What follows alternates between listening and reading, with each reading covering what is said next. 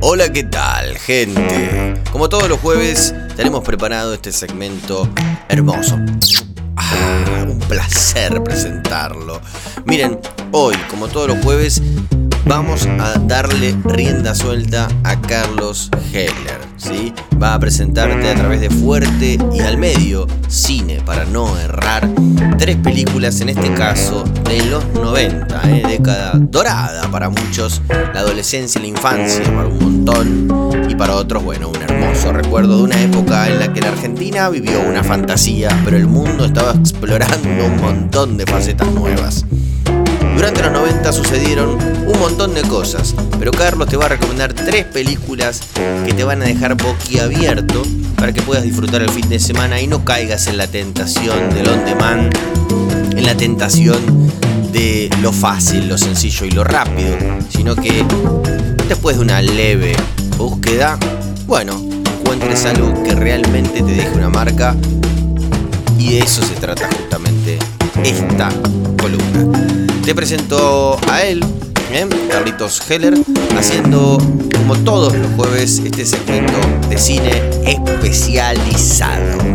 Fuerte y al medio. Cine para no errar. Hay cosas de los 90 que no vamos a olvidar. ¿Te acuerdas de esto?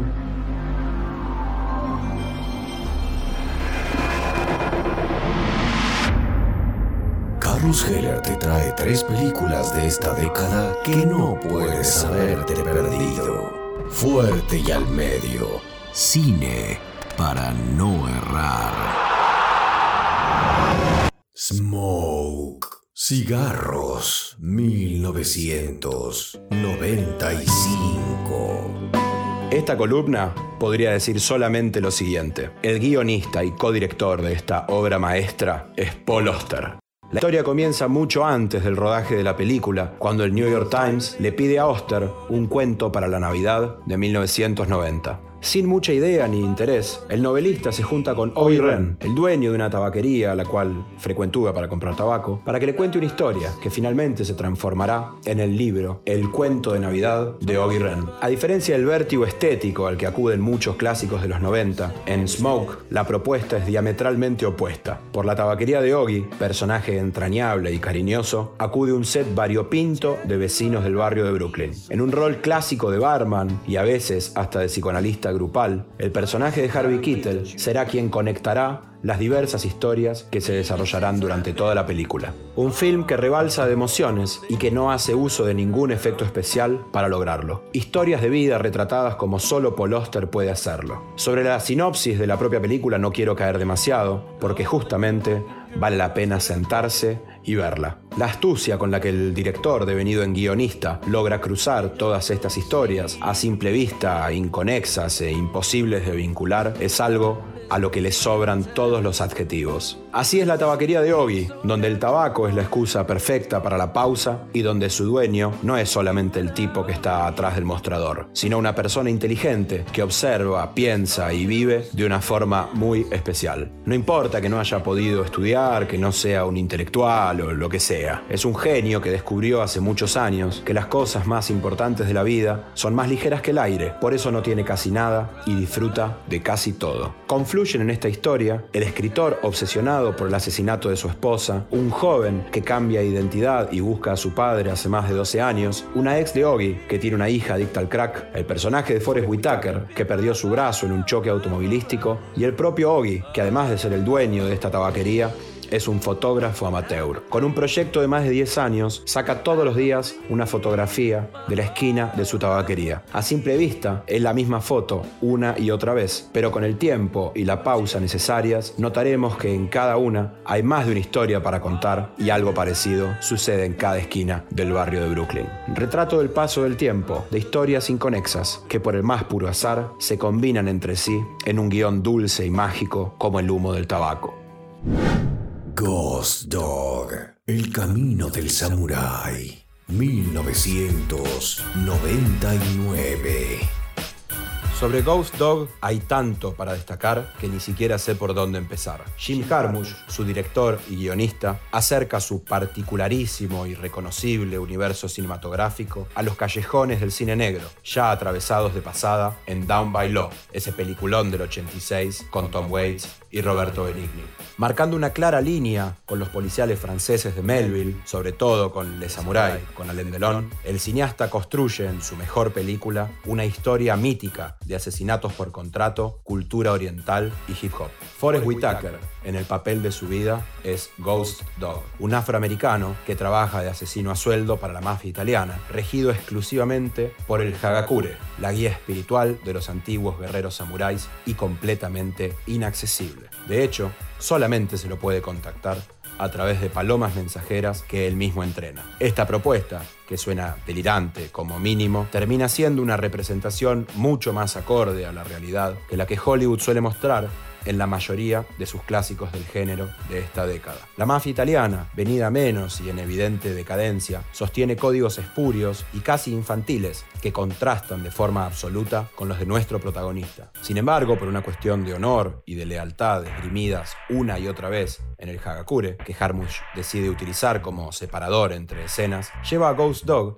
a responder a su maestro, un clásico Tano que le salvó la vida cuando todavía era un pibe. A través de estos textos podemos comprender mejor esta compleja construcción del personaje que combina filosofía, ética, poesía y profesionalidad. Cada trabajo encomendado a Ghost Dog es realizado bajo este código estricto con un nivel de profesionalismo y detalle pocas veces visto en la historia del cine. El director se da el lujo de sumar a esta ensalada de virtuosismo los dibujos animados y la cultura pop de forma casi constante. Durante toda la película, varios de sus personajes están mirando diferentes dibujos animados que se conectan y replican de forma directa en el propio film.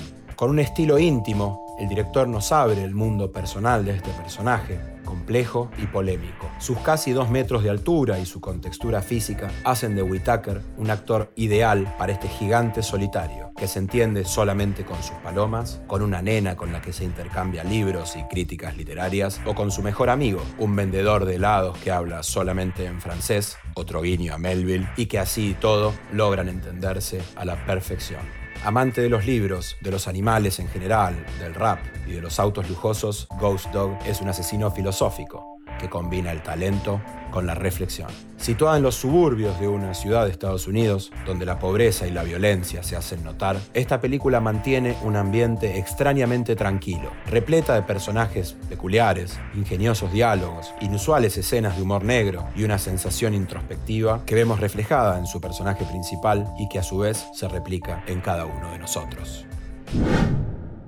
Miller's Crossing, de paseo por la muerte, 1990.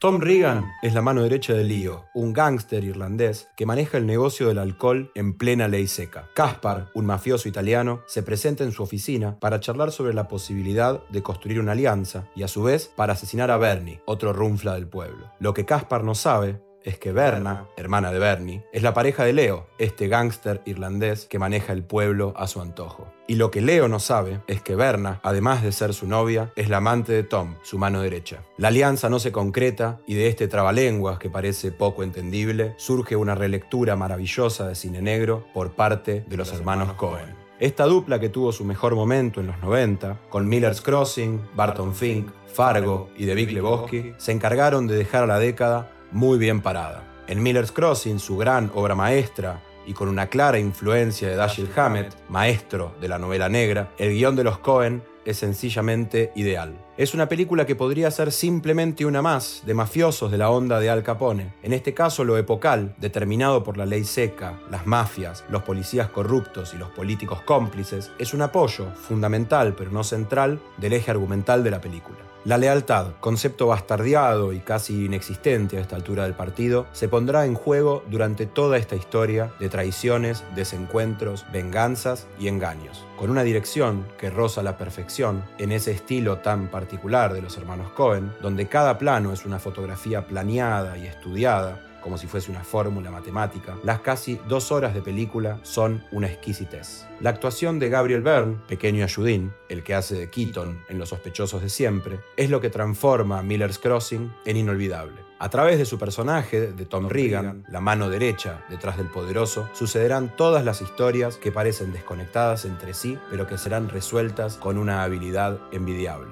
Con un guion cargado de cinismo y humor negro, clásico en el cine de los Cohen, y con una innumerable cantidad de giros argumentales, entre whisky, sangre, espejos y sombreros, la película nos mete de lleno en este ingenioso cruce de caminos entre personajes viscerales y explosivos y la cautela, fría y calculadora, del poder detrás de los poderosos.